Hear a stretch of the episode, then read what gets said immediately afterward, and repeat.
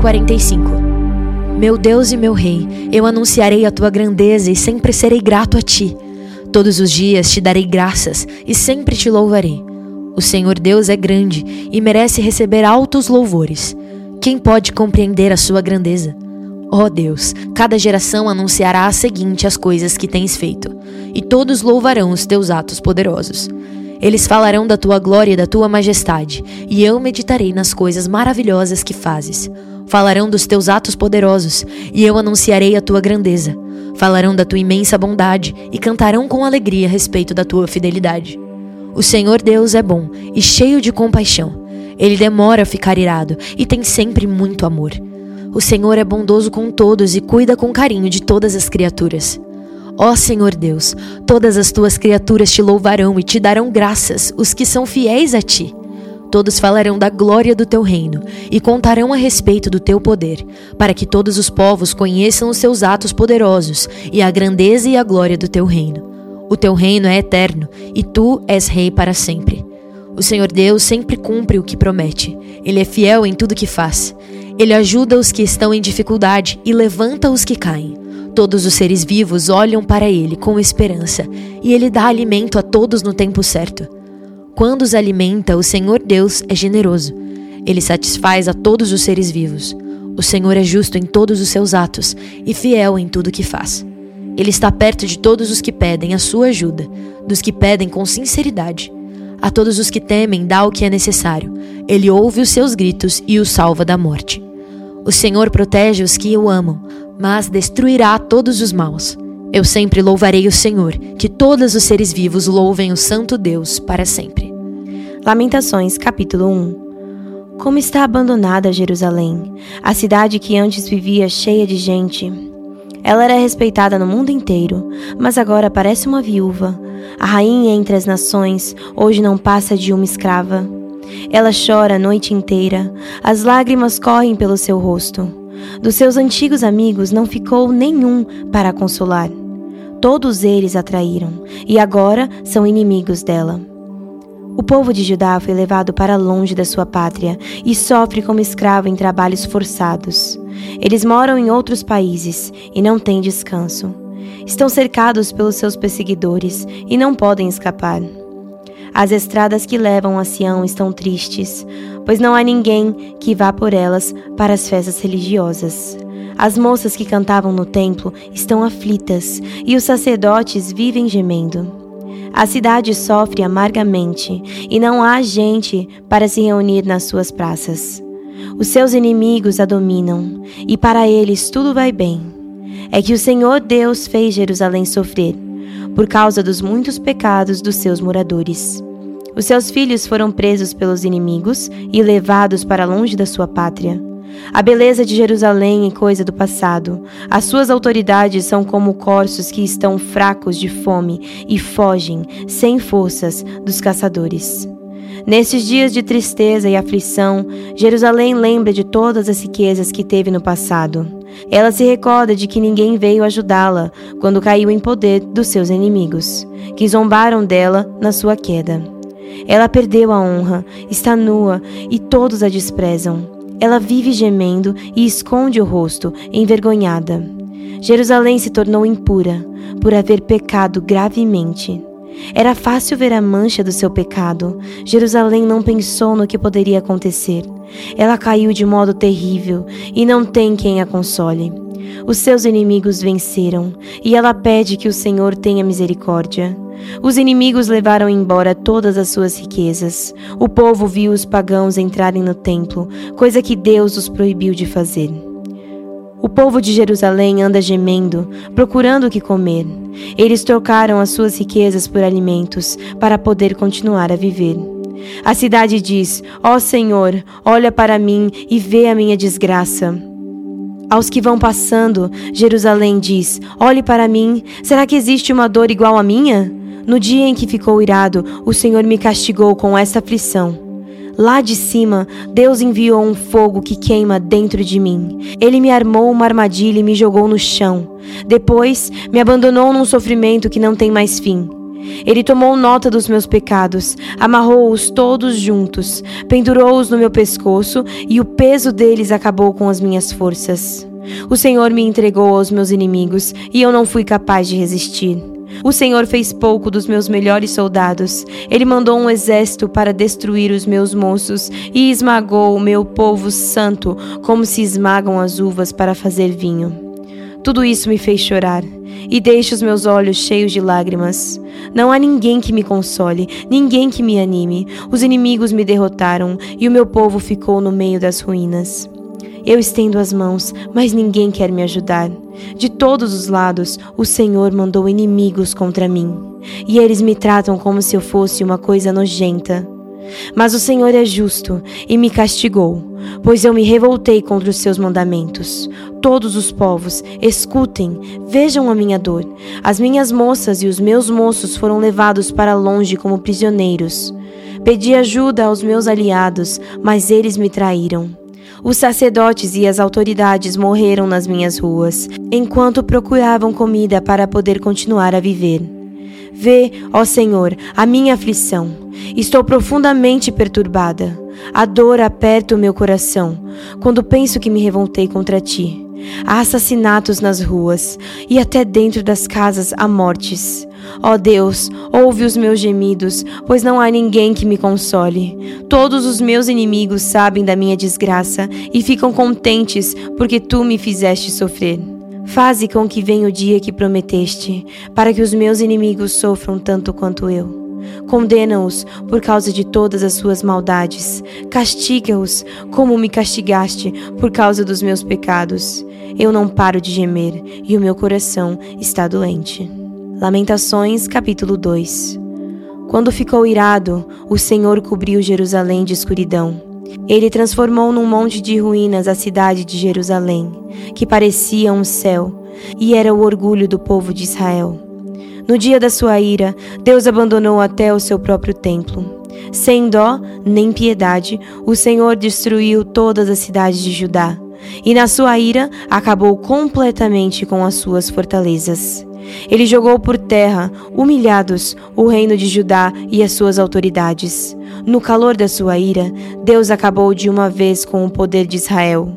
Quando os inimigos chegaram, ele não quis nos ajudar e ainda se jogou contra nós, como um fogo que destrói tudo ao seu redor.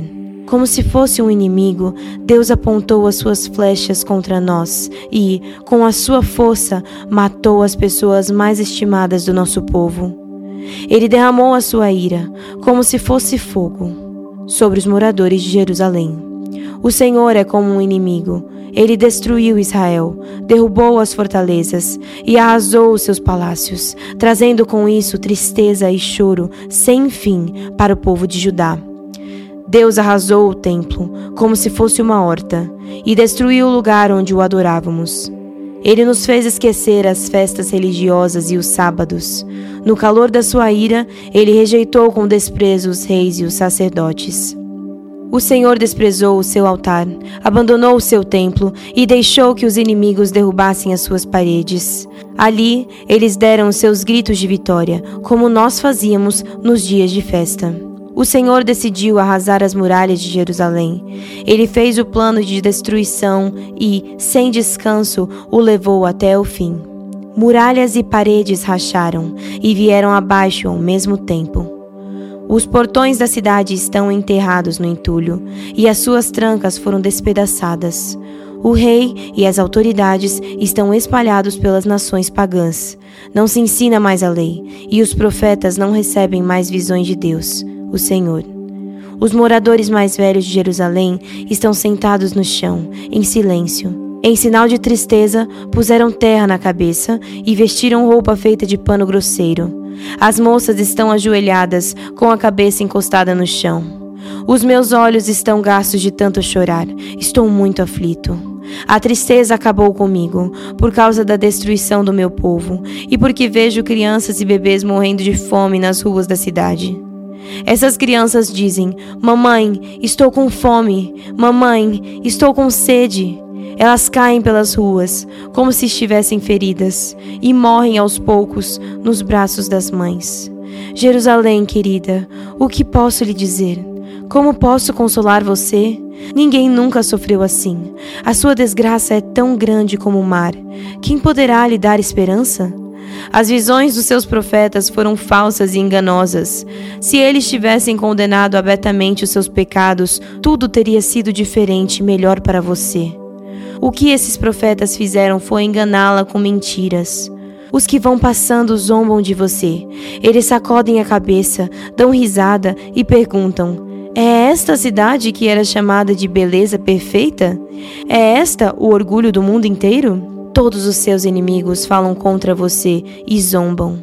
Com ódio, eles dizem: Nós destruímos Jerusalém. Chegou o dia que estávamos esperando. Nós vimos tudo o que aconteceu. O Senhor fez o que havia planejado. Ele cumpriu as ameaças que havia feito há muito tempo. Ele nos destruiu sem dó nem piedade, deixando que os inimigos nos vencessem e se alegrassem com a nossa derrota. Que as suas muralhas, ó Jerusalém, peçam ajuda ao Senhor. Que as suas lágrimas corram dia e noite como um rio. Não descanse, chore sem parar. Levante-se várias vezes de noite para clamar pedindo ajuda ao Senhor. Derrame o coração na presença dele e peça pela vida dos seus filhos, que morrem de fome nas esquinas das ruas. Olha, ó Senhor Deus, e pensa: alguma vez trataste alguém assim? Será que as mães deviam devorar os filhinhos que elas tanto amam? Será que profetas e sacerdotes deviam ser assassinados no próprio templo? Há mortos, tanto jovens como velhos, largados nas ruas.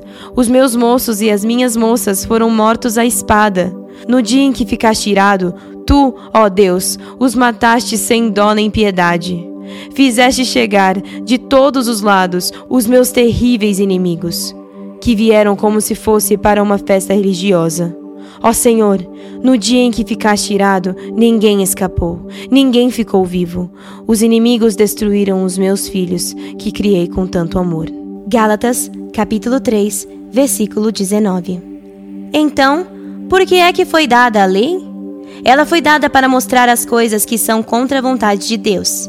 A lei devia durar até que viesse o descendente de Abraão, Pois a promessa foi feita a esse descendente. A lei foi entregue por anjos e um homem serviu de intermediário. Porém, não é preciso haver intermediário quando se está falando de uma só pessoa, e Deus é um só.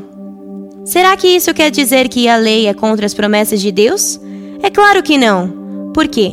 Se tivesse sido dada uma lei que pudesse dar vida às pessoas, então elas seriam aceitas por Deus por obedecerem a ela. Porém, as Escrituras Sagradas afirmam que o mundo inteiro está dominado pelo pecado. E isso para que as pessoas que creem recebam o que Deus promete aos que têm fé em Jesus Cristo. Mas, antes que chegasse o tempo da fé, nós éramos prisioneiros da lei, até que fosse revelada a fé que devia vir. Assim, a lei ficou tomando conta de nós, até que Cristo viesse para podermos ser aceitos por Deus por meio da fé. Agora que chegou o tempo da fé, não precisamos mais da lei para tomar conta de nós. Pois, por meio da fé em Cristo Jesus, todos vocês são filhos de Deus, porque vocês foram batizados para ficarem unidos com Cristo e assim se revestiram com as qualidades do próprio Cristo. Desse modo, não existe diferença entre judeus e não judeus entre escravos e pessoas livres, entre homens e mulheres. Todos vocês são um só por estarem unidos com Cristo Jesus.